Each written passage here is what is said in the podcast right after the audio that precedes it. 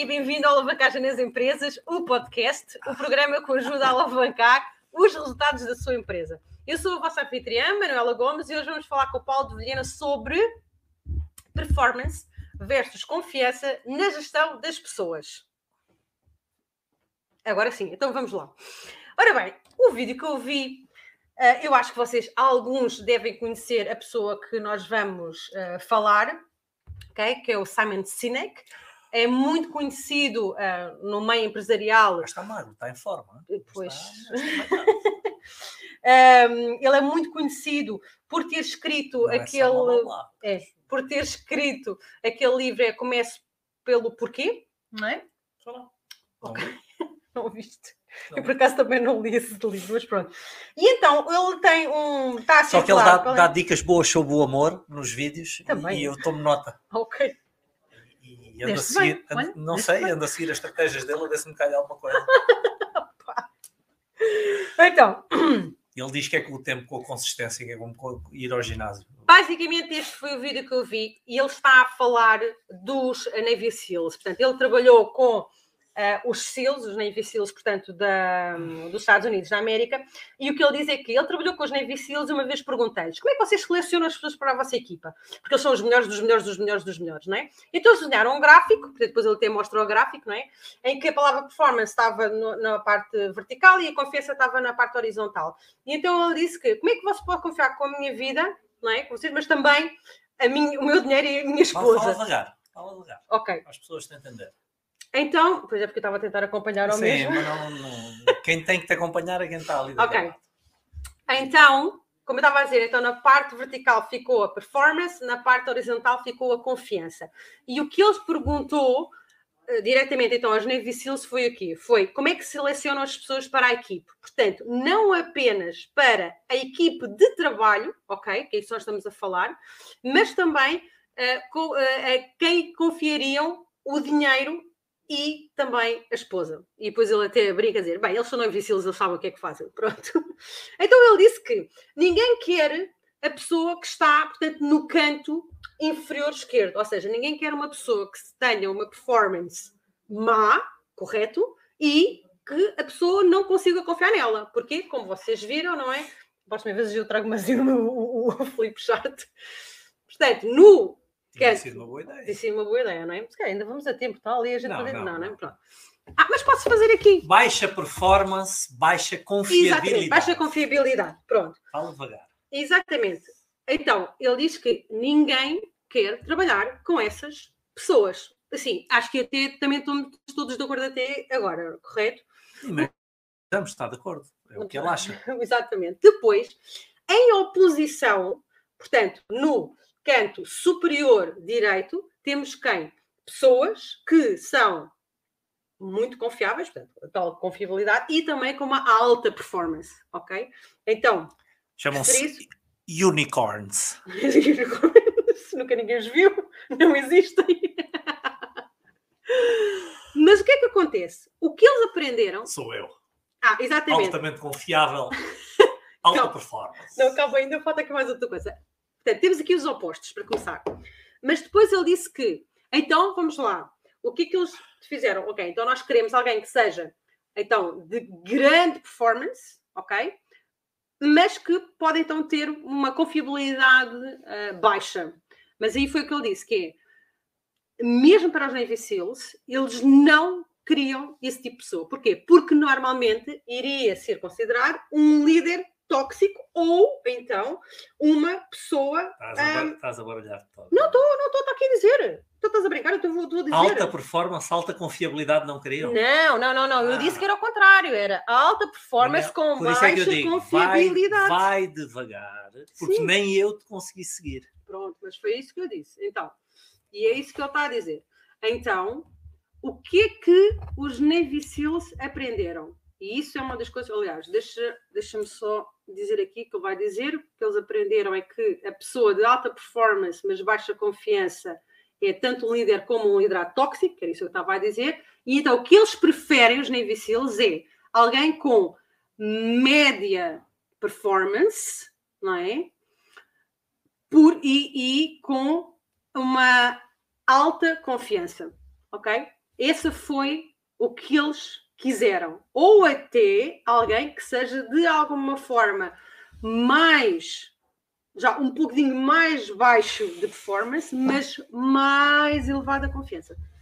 Eu mostrei este vídeo Paulo. Bom, vamos lá ver. Uh, porque eu, eu próprio fiquei baralhado e temo que algumas pessoas aí desse lado tenham ficado. A Manuela começou por explicar que baixo nível de performance e baixo nível de confiabilidade não parece especialmente interessante. Não parece lá ao Simon, não parece aos Navy Seals.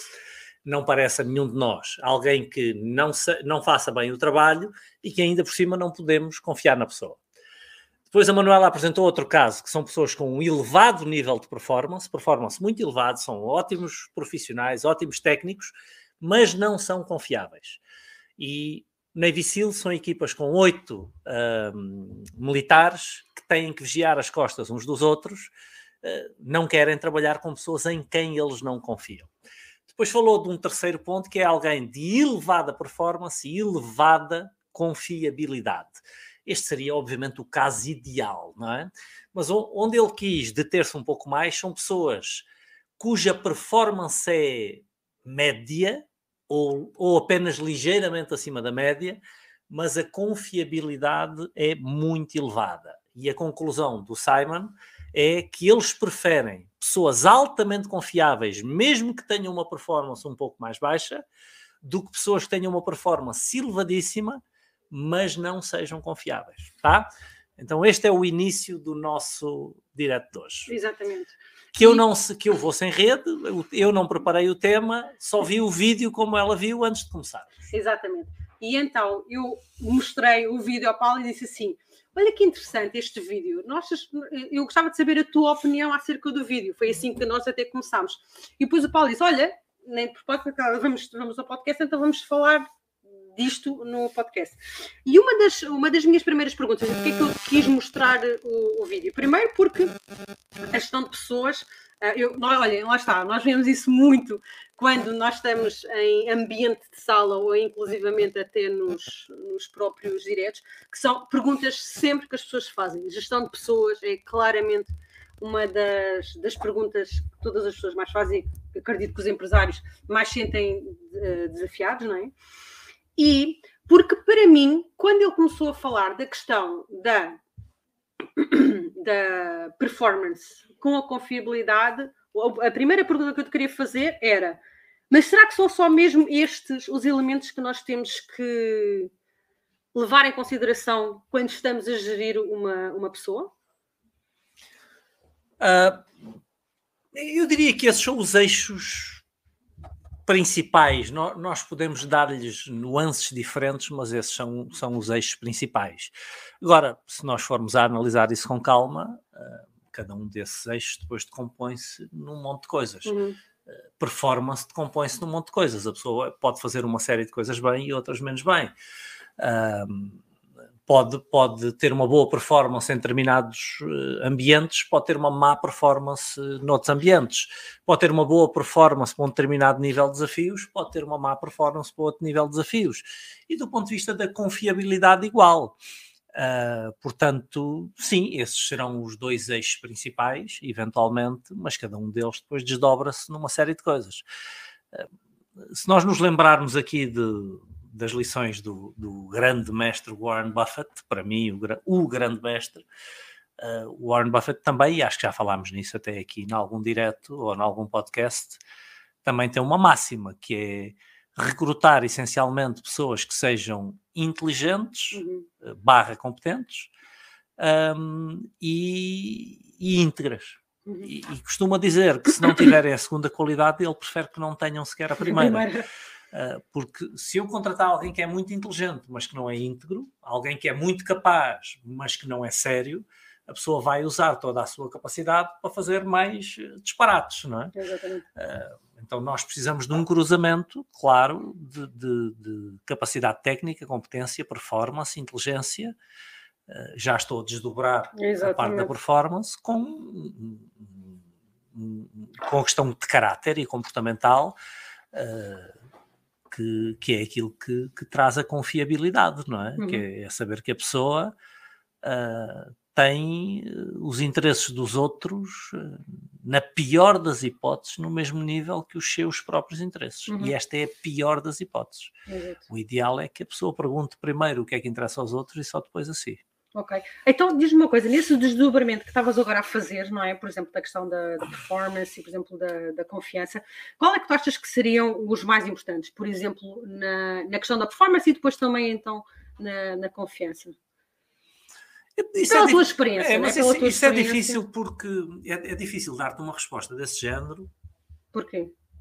Eu vou explicar. Porque, porque em cada empresa vão ser coisas diferentes. Hum, Um, em cada empresa há exigências técnicas diferentes, há exigências de performance diferentes, há culturas de trabalho diferentes, há, há líderes diferentes. Então, aquilo que eu mais valorizo em performance pode ser totalmente diferente de coisas que outras pessoas eh, valorizem. Aquilo que aqui nesta empresa, com as características da nossa empresa, nós mais valorizamos em performance, pode ser totalmente diferente de- daquilo que seja valorizado noutras empresas.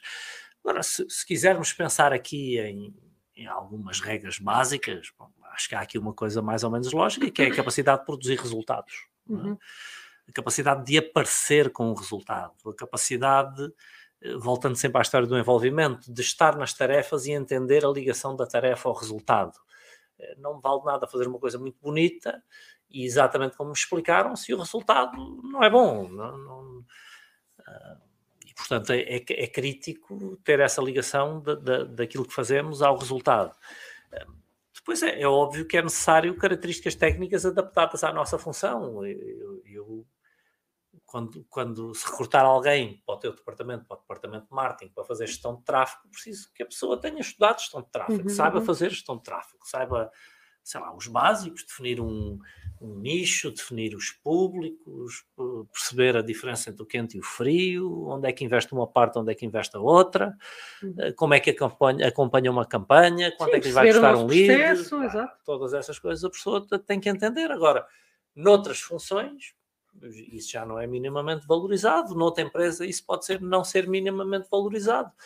Então, eh, aquilo que eu acho que é crítico é exatamente no momento em que vamos recrutar alguém para a nossa empresa para uma determinada função, fazermos uma, e eu ensino isso nos vídeos que estão disponíveis Disponíveis. sobre recrutamento, fazer uma lista das características técnicas que eu preciso que aquela pessoa, tenha. Eu não posso trazer alguém para ser o, sei lá, o financeiro da empresa que não saiba fazer contas, não saiba fazer matemática, que não entenda a contabilidade, que não entenda a diferença entre um ativo e um passivo, entre um custo e um proveito, que não entenda fluxo de caixa, não posso trazer alguém que não entenda fiscalidade, que não saiba quando é que se vai pagar o IVA. O mínimo dos mínimos. Portanto, é? há competências técnicas requeridas para cada função. Ok. E, e a parte da, da confiança, por exemplo, porque tu falaste muito na parte da, da, performance, não é? E, É. da, e da confiança, porque isso não, não, não, não te parece também, quando nós começamos a falar em confiança, que é uma coisa tão subjetiva? Quer dizer, eu pelo menos penso que será eventualmente. Talvez não seja tanto, porque Hum. talvez não seja tanto. O que é que nos faz confiar em alguém? São duas coisas, essencialmente. Hum. E por incrível que pareça, a- a primeira coisa é competência. Hum. É, por- muito bem intencionada que tu sejas, se tu não souberes para onde vais, eu vou confiar em ti porquê, não é? Pois, A tua intenção é boa, pá, mas tu não distingues o- a esquerda da direita, trocas os pés, então eu vou atrás de ti. Então, para eu confiar em alguém, eu tenho que reconhecer naquela pessoa competências que eu não tenho. Eu tenho que reconhecer naquela pessoa que ela me leva para um bom caminho. Eu tenho que reconhecer autoridade naquilo que ela diz. Porque senão eu vou confiar porquê? uhum. Se me aparece um fulano qualquer a dizer para eu fazer qualquer coisa, mas quem é ele para me dizer isto? Não é? Qual é a Uhum, uhum, reputação uhum. que ele tem? Eh, O que é que ele sabe deste assunto eh, para, para eu seguir? Pá, imagina um caso mais básico, eu sinto-me mal e aparece aí alguém que me diz faz, faz não sei o quê. Mas quem é ele, não é? Exatamente, Vou fazer exato. porquê? Exato. Eh, mas se a, pessoa disser, não, eu sou médico, Pois, é diferente, não é? faça isto. E, pá, eu, eu- o fulano até pode ser engenheiro, mas Uhum. assim que disse que era médico, é. reclamou para ele uma competência que já me faz dar-lhe eh, alguma margem. Eh, Pelo menos seja, vais ouvi-lo, não é? Pelo menos vais ouvi-lo. Não, e pá, e se fizer sentido, em princípio, se eu estiver atrapalhado e não tiver tempo para pensar, já faço o que o médico diz, é? que é o seu- os atalhos mentais da autoridade. Eu não sei o que é de fazer, não tenho tempo para pensar. Alguém que, que se reclama ou que se auto-intitula de autoridade, diz-me para fazer qualquer coisa, eu faço. Hum. Faço eu como faz qualquer pessoa. É, é- é um atalho mental que nós temos, são os tais gatilhos mentais que depois se usam muito em marketing. A pessoa não sabe o que é que há de fazer. Estou aí metido num caldinho qualquer, um acidente no trânsito e tal, alguém me diz assim aqui e aparece um fulano que diz: Epá, eu sou advogado, não faça isso. Pois. Parei logo, o advogado disse, o gajo diz que é advogado, diz para não fazer, Ele sabe, eu não é? já, já tenho as barbas de molho. Ou seja, em momentos que nós precisamos decidir rapidamente, se aparece algum tipo de autoridade, nós tendemos a fazer aquilo que a autoridade diz. Mas isto para dizer o quê? Porque já estamos a afastar-nos um pouco do assunto. A primeira coisa que nós procuramos é competência, Competência, é que a pessoa saiba o que está a fazer. A segunda coisa que nós procuramos para confiar é caráter. É, é- é a nossa interpretação do caráter da pessoa. Uh, nomeadamente a integridade. Se eu sei que a palavra daquela pessoa é confiável, se eu sei que ela tem uma cara e uma palavra. Um, e portanto, a partir daí nós ganhamos confiança.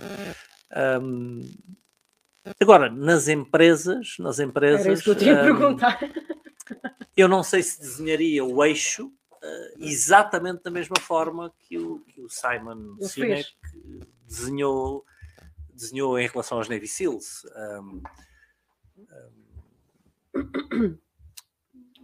embora em rigor não vá significar coisas significativamente diferentes, mas claramente de um lado temos performance, a capacidade da pessoa produzir resultados. Do outro lado, eu col- colocaria qualquer coisa mais comportamental, né? Uhum, comportamento. Se calhar não és como ele, mas se calhar um quadrante, eventualmente, não? Não faria o eixo, aliás, eu Também? tenho um eixo daqueles desenhado no meu quadro, ah, ali por trás de mim, em que fala de comportamento. Uhum. E quando eu tenho performance de um lado, comportamento do outro. Ahm, e, e nas avaliações de desempenho eu estou sempre a enquadrar as pessoas em quatro quadrantes de performance e comportamento, sendo que no comportamento eu vejo essencialmente a parte cultural. Ahm, que é sempre uma das coisas que as pessoas me perguntam como, como avaliar as pessoas, é? como avaliar a nossa equipa. Ah, e, e, em rigor é- são dois eixos, performance versus comportamento. E, e na perf- e se- e se vocês quiserem dividir performance, comportamento e criar quatro quadrantes principais, Exato.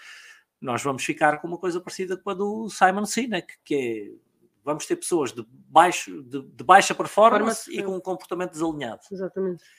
Essas são as pessoas que nós queremos que, que se- que- se afastem de nós rapidamente. Uhum. Nós da nossa empresa. Sim, sim, sim, não, sim, não há nada errado com a pessoa, mas, Mas não, na não, nossa se- empresa, não se vai encaixar aqui. naquela Não função, e com aquele tipo de, de atitude comportamental, aqui não vai encaixar. Portanto, estes têm aqui fora.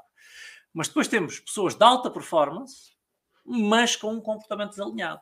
Quando estamos a falar de comportamento, estamos a falar da cultura da empresa. Vive os princípios de Exatamente, cultura da exatamente. empresa ou não? Porque, mais uma vez, eu não sou ninguém para estar a dizer que o comportamento de alguém é errado e que o meu é certo. Não- quem sou eu para dizer isso? O Uhum. comportamento daquele fulano é errado. Quer dizer, eu é que sou bom, eu é que sou certo, os outros são errados. Uhum. Nada disso. Agora, eu, como líder empresarial, há um conjunto de princípios, há um conjunto de comportamentos que nascem numa série de valores que estão escritos, estão identificados, estão pensados aqui na empresa e estão pensados para produzir um resultado. Ah, e, o- e o meu dever como líder da empresa é identificar esses comportamentos numa primeira fase e depois arbitrar esses comportamentos, ou seja, Uhum. eh, guardar esses, eh, Comportamento. esses tiques comportamentais, assegurar que as pessoas se comportam segundo essas regras. Em rigor, são regras. É onde nós identificamos o que se deve fazer e o que não se deve fazer, como se deve fazer e como não se deve fazer. Ahm, se nós tivermos um colaborador de alta performance, mas com desalinhamento comportamental, eu pessoalmente também não quero aqui. Uhum. Ah, ah, Aliás, já- e já tivemos casos dessas pessoas com boa performance, e, e- mas que comportamentalmente são se- tornam-se tóxicas neste ambiente, tornam-se tóxicas para esta equipa. Uhum. Um, então, isto já deu para perceber que dos dois primeiros quadrantes desenhados, um, eu é, é a minha escolha pessoal. Exatamente. Eu não os quero cá, porque eu não quero cá pessoas que não vivam a cultura da empresa. Sim, Tá? sim. Um, depois eh, vamos ter outros dois quadrantes que são pessoas de, de alto alinhamento cultural, mas com uma performance eh, baixa, e eh, pessoas de elevada eh, performance e elevado alinhamento cultural. Agora, dentro de um quadrante destes, há vários pontos onde a pessoa pode estar, porque imaginem que a gente faz um, um sei lá, um, um, eixo de 0 a 10 na uhum. vertical, um eixo de 0 a 10 na horizontal. A pessoa pode marcar 6 em performance, 6 em comportamento. Está lá no, no gráfico, está lá no quadrante de alto comportamento, alta performance. Não tem nada a ver com o fulano que marca 8 e 9. Uhum. O fulano que marca 8 e 9 marca muito mais do que o fulano que marca 6 uhum. e 6. Agora uma pergunta. Deixa-me ah, só okay, concluir. Okay. A, a, minha grande preocupação é que todos os meus colaboradores estejam no quadrante de elevado comportamento e elevada performance. A minha função de líder e a minha qualidade como líder, da forma como eu a meço, é exatamente a minha capacidade de manter todos os colaboradores ali. Porque eu assumo a responsabilidade de que tenho todas as ferramentas para isso, porque sou eu que recruto, ou que sou responsável pelo uhum. recrutamento, sou eu que sou responsável pelo treino, sou eu que sou responsável pela arbitragem cultural e sou eu que sou responsável também por eventuais despedimentos se tiver que haver. Então, a minha qualidade de líder é a minha capacidade de manter as pessoas naquele cantinho lá, lá em cima, lá em cima o mais, e o mais em cima, o mais no cantinho possível. Um, porque pessoas de alto alinhamento cultural epá, e de baixa performance também é difícil lidar com elas. Eu talvez seja mais complacente com essas do que hoje não têm alinhamento cultural. Eu, eu, eu, uhum. eu, acho que prefiro alguém. Uh, acho não, não tenho dúvidas. Prefiro alguém com baixa performance, mas bom comportamento ou boa confiabilidade do que alguém que tenha uma elevada performance uh, e que não seja confiável, que não, não esteja alinhado comportamentalmente. Agora, concluindo, o trabalho do líder, ou o meu trabalho, pelo menos, é a minha preocupação de manter toda a gente no, no campo de elevada performance, elevada, elevada confiabilidade, elevado alinhamento comportamental. Sim, tu de alguma forma acabaste por responder à pergunta que eu ia fazer a seguir, uhum. que era quando tu disseste que ah, o empresário consegue de alguma forma pelo facto de ter todas as. Não as... quer dizer que consiga, mas. Exatamente. Eu, eu, eu tenho que reclamar para mim a tua responsabilidade. A minha responsabilidade é? e a propriedade que... das ferramentas disponíveis. Sim. Se, se, eu tenho as ferramentas e tenho a responsabilidade, não tenho desculpa. Sim, mas aí, mas aí é que está, não é? Porque, por exemplo, imagina, e eu entendo o que é que tu queres dizer com isso, é de, de tu chamares para ti, assumires essa responsabilidade.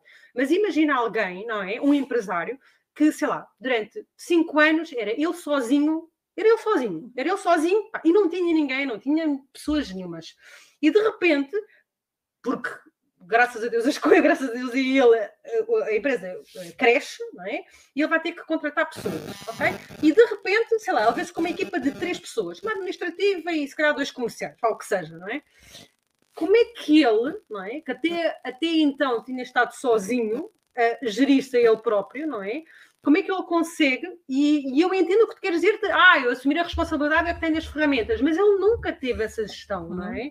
Ele nunca soube fazer isso. Como é que ele, onde é que ele pode aprender sobre isso? Ou, ou como é que, que, não, que... Pode aprender sobre isso, vem estudar comigo. Exato, o mini MBA, perceberam? O, o, o, que não quer dizer, ou alavancagem nas empresas, o que for, ou vem ver os conteúdos gratuitos. Exatamente, o nosso ah, Ou vai estudar com outras pessoas, que exatamente, pessoas que, exatamente. que ensinam quase tão bem como eu. Ah, quase. Quase assim, ai, não, poucas. Quase poucas. Muito ah, reduzido. Mas fora a brincadeira, um, temos aqui várias coisas. Temos aqui várias coisas. Eh, eu, eu, queria, eu não queria soltar uma das ideias fundamentais que ainda ficou na última pergunta, antes de, de, de ir okay. diretamente a esta, que é uma das coisas que nós aqui mais vezes ouvimos, e tu estás farta de ouvir, estás aqui há muitos anos, é que nós não encontramos pessoas para trabalhar.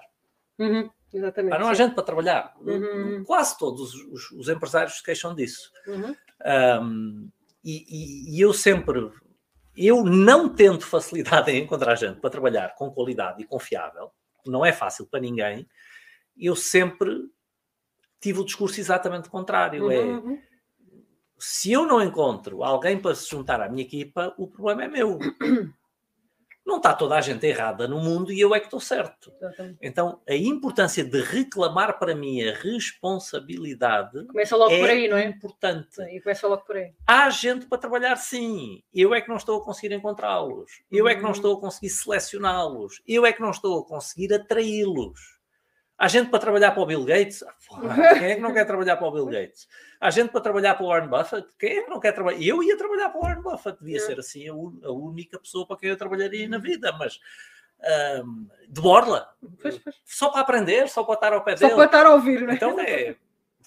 Há gente para trabalhar com estes fulanos, então também eu não posso dizer que não há para trabalhar comigo. Eu é que não estou a ser suficientemente atrativo para que os, os bons profissionais, os de grande performance e altamente confiáveis, queiram trabalhar comigo. Claro. Mas eu posso tornar-me nessa pessoa. Então eu não estou a conseguir selecioná-los, não estou a conseguir atraí-los, não estou a conseguir mantê-los às vezes, não estou a conseguir treiná-los e quando tenho os errados também não estou a conseguir des- despedi-los. Ou seja, sou eu que não estou a ser capaz de manter uma equipa alinhada.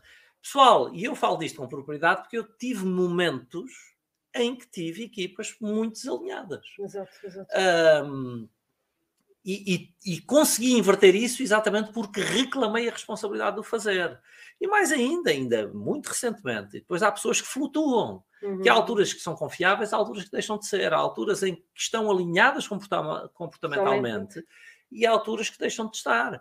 Ainda no ano passado saiu uma das pessoas que tecnicamente era mais evoluída aqui na empresa e de melhor performance e que com o tempo foi perdendo eh, alinhamento comportamental, para não Sim. dizer outra coisa, pronto. Mas foi perdendo alinhamento com- comportamental e, e- e, pá, e toda a gente acabou por ficar aliviada quando essa pessoa saiu. Porquê? Porque Uhum. estava desalinhada. Uhum. Nós estávamos a começar a ter dificuldade em confiar nela porque estava desalinhada. Então foi, olha, do Foi. mal acabou, olha, acabou, por- acabou, talvez seja bom. E acabou por E ser acabou bom. por ser. Hum, portanto, há tudo isto para gerir e, e a única, o ponto fundamental da nossa capacidade de gerir é exatamente eu reclamar que tenho a capacidade de gerir. Eu, é, é uma expressão que eu uso muito. Eu, eu reclamar que tenho o controle suficiente. Não o total, nunca temos o controle total de nada, mas o controle suficiente para produzir um determinado resultado. Hum, e agora sim podemos ir à outra Sim, sim, questão, sim. que era que era há uma pessoa, mas antes disso, desculpa lá, porque eu acho que isto vai, eu, eu não, eu não, eu não me esqueço. Mas aqui, o António Belano ainda assim, então devíamos adaptar a empresa aos trabalhadores? É porque eu acho que vai no seguimento do que estás a dizer e acho que era interessante, porque quando dizes que eu tenho de me tornar atrativo, não é? Ah, não há pessoas para trabalhar, sim, mas eu tenho que me tornar atrativo, eu tenho que, a minha empresa, Oh, oh, oh, pronto. É, porque acho que é importante esclarecer este ponto. A minha empresa, não. Eu tenho é que ser capaz de recrutar pessoas e atrair pessoas que se enquadrem naquilo que eu imaginei. A a minha empresa é a minha visão. Eu tenho uma visão. Eu sei o que eu quero daqui. Há outras formas de fazer? Epá, eventualmente há. Há Uhum. pessoas que têm um espírito mais colaborativo, um espírito mais democrático e não, não está certo nem errado. Eh, Na minha empresa eu sei o que eu quero. Eu sei exatamente onde eu quero chegar. Eu Uhum. sei, eu, eu tenho uma convicção profunda do caminho que eu quero fazer e eu sei que atletas preciso para montar uma equipa eh, que funcione como eu acho que ela deve funcionar. Então, eu, eu preciso é de atrair pessoas que vivam esses princípios, que tenham essas capacidades. Eu não, não, eu, eu não trago pessoas eh, à toa e agora deixa cá adaptar isto. Não? é? Isso vai ser uma empresa manca, vai ser um organigrama, organograma torto. Não, eu tenho uma arquitetura social perfeitamente desenhada ah, e tenho que montar uma equipa que preencha essa ar- arquitetura social. Obviamente que com flexibilidade, obviamente que com bom senso, ah, mas não, não, não- isso, empresas adaptadas aos trabalhadores tenho visto resultados muito maus com isso. Ok. Então mas, agora. Mas, mas se afastámos da outra questão que, eu vou, vou repetir que eu esqueci-me qual era. que era ah, há uma pessoa, não é? Que estava sozinha, ela fez crescer Ah, a empresa até chegar àquela altura em que vai contratar a pessoa. E Isso. por acaso é bom até teres respondido a esta, esta questão, de alguma forma até está tudo alinhado, não é? Ou seja, essa pessoa tem a tal visão, não é? Mas o que é que ela não tem? Realmente as ferramentas práticas de como gerir as pessoas, Bom, é? vamos lá ver uma coisa. Ah, primeira coisa, essa pessoa em rigor não era um empresário. Sim. Do Sim, ponto de vista dúvida. formal, se ela tinha constituído a empresa, era um Sim. empresário. Mas do ponto de vista conceptual, não era. Uhum, Ou seja, do ponto de vista conceptual, eu só sou um empresário a partir do momento em que eu tenho colaboradores. uhum. eu só sou um empresário conceptualmente a partir do momento em que eu tenho um bocadinho de alavancagem. Exatamente. E um bocadinho de alavancagem é, seja, não é eu ser remunerado não apenas pelas minhas horas de trabalho, mas também pelas horas de trabalho de outra pessoa. É o Uhum, mínimo uhum. de alavancagem. Ah, em rigor, essa pessoa tinha um autoemprego, tá? Ah, a partir do momento em que ela traz outras pessoas para hum, trabalhar com elas, com ela, ela precisa de desenvolver outras competências. Ah, e, e a, e a competência mais difícil do mundo, que é a capacidade de executar através de outras pessoas. Uhum. Ah, porque já é difícil eu disciplinar-me a um Para- determinado nível de execução. Mas quando eu preciso de não apenas me disciplinar, mas disciplinar os outros, a coisa fica francamente mais difícil. Então, executar através dos outros é muito mais difícil. Aí, é é claro que ela precisa, em primeiro lugar, de desenhar um bom organograma. Ah, sim, mas eu só tenho um colaborador ou dois. Mas, mas a empresa tem inúmeras funções. E se calhar cada um dos colaboradores tem inúmeras funções que precisa desempenhar. Ahm, e se calhar há coisas que ninguém está a fazer porque não temos sequer noção de que é preciso fazê-las. E o exemplo é sempre a área financeira que ninguém faz. Ah, o contabilista faz. Não, não faz. O contabilista não está a fazer a área financeira. Alguém tem que a fazer. Então, desenhar um bom organograma. Eu desenho um organograma para uma empresa que seja só eu. Desenho mesmo. Porquê? Porque eu tenho que identificar todas as funções que têm que ser feitas e quanto tempo eu preciso dedicar a cada uma das funções. Se eu não tiver um organograma, há coisas que ficam por fazer. Normalmente as coisas que eu não gosto de fazer ou cuja o grau de dificuldade para mim é maior. Ahm, eu, eu vou fazer aquilo que eu gosto. Ah, então, uma boa arquitetura social, desenhar um bom organograma, fazer descritivos de funções e recrutar pessoas para cumprir essas funções é absolutamente crítico. É, é crítico haver controle dessas funções também. Ahm, e, e- depois todas as características da liderança. A partir daí seria um curso de liderança, como, como uh, executar através dos outros. Agora, sem essas coisas básicas, eh, obviamente vai ser muito Sim. difícil, vai ser Sim. muito difícil. Eh, E depois é um, é um, é um processo de aprendizagem também. Uhum, É, claro. A partir do momento em que eu começo a recrutar as primeiras pessoas, eu vou ter que aprender a executar Claro. através delas. Se eu nunca Sim, fiz, sim, sim, sim, eu vou ter que aprender. Sim, e aí vem a questão da competência. Bem, nós agora vamos responder então algumas das vossas perguntas que vocês foram fazendo ah, e inclusivamente ah, peço-vos para, para colocarem agora porque nós vamos ahm, terminar com, com as vossas perguntas então, ok? Ora, o Alberto, foi logo mesmo no início aqui do nosso, nosso podcast que ele perguntou. ahm, primeira pergunta, tema de cultura da empresa, gratidão e reconhecimento, faz sentido ou sobrepõem-se?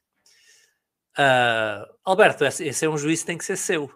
Se acha que precisa de separar as duas coisas porque as vê como fundamentalmente diferentes, ou se acha que de alguma forma elas se sobrepõem. Ah, as duas, para mim, fazem todo o sentido. Ahm, gratidão é um dos pontos de cultura aqui da empresa. É um dos pontos de cultura fundamentais aqui da empresa Uhum. gratidão. Eu quero pessoas gratas a trabalhar aqui, aqui na empresa. Mais ainda, eu quero que nós diariamente eh, tenhamos comportamentos que demonstrem essa gratidão. Estarmos gratos por aquilo que temos, estarmos gratos por, por, por aquilo que acontece, estarmos, estarmos gratos por termos uns aos outros na nossa vida, por olharmos pelas costas uns dos outros. Gratidão é um dos pontos fundamentais aqui na empresa reconhecimento nunca, nunca entendemos que o devíamos tirar de, de, lá, dos outros pontos de cultura, mas é uma coisa que nós fazemos também. Alguma questão aqui na empresa é de reconhecer as pessoas. Ora, o Bruno diz: nem todas as empresas são para os trabalhadores, nem todos os trabalhadores encaixam em todas as empresas. Inteiramente de acordo, já falámos nisso. Eu não acho que haja pessoas erradas, há pessoas erradas umas para as outras. Ninguém é errado, mas há muita gente que eu acho que não encaixa aqui. A minha empresa também gosto de acreditar que não é errada, mas não serve para toda a gente. Ai, não serve, não. Ora, aqui o Vitor diz: como mostrar que somos uma empresa séria quando a maioria das empresas não pagam os direitos normais? E por, consequen- por consequ- consequente, somos todos rotulados de maus pagadores, fazendo com que os potenciais colaboradores fujam para outros tipos de emprego. Ok? Vitor, hum, eu, eu estava, estava a ver- aqui a ler a sua pergunta e estava-me a lembrar do, do grande Jeff Gitomer. E, que é uma referência. E, e, e, fazendo aqui uma adaptação livre de, de, de, uma das frases que eu ouvi dele hum, pessoalmente e que mais me marcou, é que hum, no, no dia em que eu tiver que mostrar que sou sério, é porque talvez não seja. Um, eu não sei, eu, eu não tenho que mostrar a ninguém que sou sério. Quando, eu estou a falar de mim, Vitor. Não, não, eu não sei se nós precisamos de mostrar que somos sérios, não é? Até porque a nossa seriedade vê-se no comportamento do dia a dia e, numa vida inteira. Um, é, é, quase difícil falar destas coisas e não me lembrando do Warren Buffett, mas uh, uma das coisas que eu sempre tive como claro, dito por ele, é que nós levamos uma vida inteira a criar uma reputação. E essa reputação acompanha-nos. Nós vivemos numa economia verdadeiramente reputacional. Um, e uma atitude infeliz destrói essa reputação. Uh, um dia menos bom e todos nós fazemos coisas erradas, mas uma atitude infeliz destrói aquilo que levou um ano inteiro a um ano inteiro, uma, uma vida, vida inteira, inteira, uma vida inteira a criar. E, e, por muito que a gente depois emende, nunca mais volta a ser igual. Um, eu aqui há uns três anos, três anos e qualquer coisa, tive uma situação em que em que alguém foi à procura de mim sobre a internet. Eh, sobre a internet, na internet. Na internet. Informação sobre mim. Alguém quis informar sobre quem eu era. Uh, e isso, isso chegou-me aos ouvidos. Né? Pessoa, determinada pessoa foi procurar na internet sobre quem tu és. E, e eu disse: fantástico. Uh, há uma coisa que eu estou absolutamente tranquilo: é que Exato, não vão encontrar nada errado. Podem, podem procurar o que quiserem, não vão encontrar nada de errado. Uh, tive há muitos anos também uma situação em que, Por acaso, pensava que falar em que alguém, em que alguém, isto tem muitos anos já, mas que enviou para a mãe dos meus filhos na altura, para a minha mulher na altura, algumas ameaças que ia denunciar-me e, e, e, e, tinha coisas contra mim e, ela chegou a casa preocupada eu disse-lhe, mas estás preocupada com o quê? Denunciar o quê? Eu nunca fiz nada errado na vida. Não, o que é que vão apanhar sobre mim se eu nunca fiz nada de errado? Exatamente. Então, quando eu digo nada de errado, é nada de ilegal, nada de disparates, toda a gente faz claro, todos os dias. Que, que, não, que comprometa a tua, uh, mas comprometa a tua seriedade. Perfeitamente tranquilo em relação à minha vida, porque tive sempre um comportamento irrepreensível. Uh, irrepreensível do ponto de vista da, da, da ética profissional, da ética de trabalho, Uh, e aliás, tivemos uma situação aqui recente na empresa também eu, eu, uh, de alguém que profissionalmente de alguém que aparecia fazendo comentários sobre a minha integridade bastante, um, bastante, na, na, bastante explícitos nos, nos, nossos, nos nossos posts e nessas coisas todas e que um, alguém que se, alguém que se tinha cruzado com a empresa da qual eu fui consultor em 2004, o meu primeiro exatamente, cliente. Exatamente. Um, e houve um dia que a pessoa me desafiou a ligar-lhe, desafiou, colocou aqui no comentário, desafio fulano a ligar-me, e foi na hora. Acho que foi num direto, não foi? Acho foi na, não, não, acho que foi no comentário. E eu liguei na hora, agora que ele pôs aqui o número, e eu liguei na hora. E liguei na hora para dizer, pá, ao fulano, eh, parece-me que temos aqui um mal-entendido qualquer entre os dois e um problema para resolver, mas vamos resolvê-lo já e foram 15 minutos de conversa. De facto, havia um mal-entendido. A empresa onde eu fazia consultoria tinha-se de facto comportado mal uh, em determinados aspectos e de alguma maneira ele associava-me a isso. Eu era consultor da empresa, eu não tinha nada a ver com isso. Ainda mais, eu deixei de ser consultor da empresa exatamente quando fui confrontado com algumas decisões que esta empresa tinha tomado e eu disse, eu não faço parte disto. Sim, sim, sim. Foi o último dia que eu compactuar, não é? Não, não, não, nada. Portanto, e a situação ficou resolvida imediatamente. Então, hum, e, e nós não, eu acho que a preocupação, e eu não estou a insinuar nada sobre a seriedade do Vítor, porque sim, eu não o conheço, sim, sim, não, não, não, nos conhecemos sequer, não, mas termos que mostrar que somos sérios a mim já me parece um mau princípio.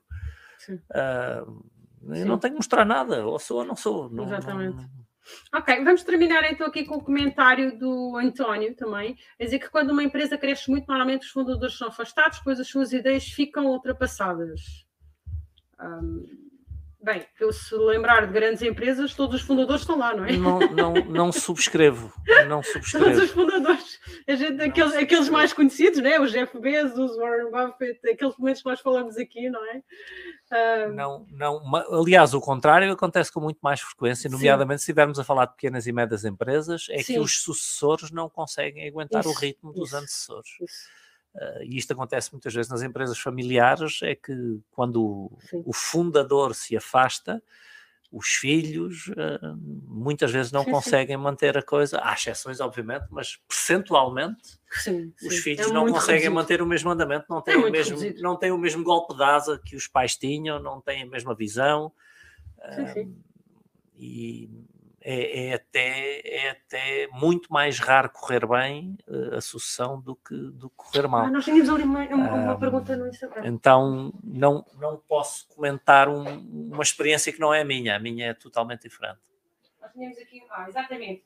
Uh, a Jaque está a perguntar: no início de uma empresa é aconselhável esse organograma estar à vista na empresa para os colaboradores? Não vejo nenhum inconveniente em relação a isso, antes pelo contrário. Sim, eu, eu sou a favor da total transparência nas empresas. Então, sim, é importante que toda a gente saiba a quem é que responde, como é que a empresa está organizada e quais são as funções de cada um. Então, eu sou um defensor disso, sim. Sim, e inclusivamente essa transparência depois acaba por, eh, por nós confiarmos muito mais. Lá está. a confiança aumenta na proporção da, da transparência. Aqui está uma reflexão também para, para ficar. Muito bem. Meus queridos, muito, muito obrigada por estarem, uh, terem estado connosco no, mais no nosso podcast. E é isto, e é isto, não é? É isto, olha, é isto. E desejar uma boa tarde, ok? E hum, já sabem. É isso mesmo. Muito bem. Tchau, tchau. Obrigada. Boa semana. tchau, tchau. Música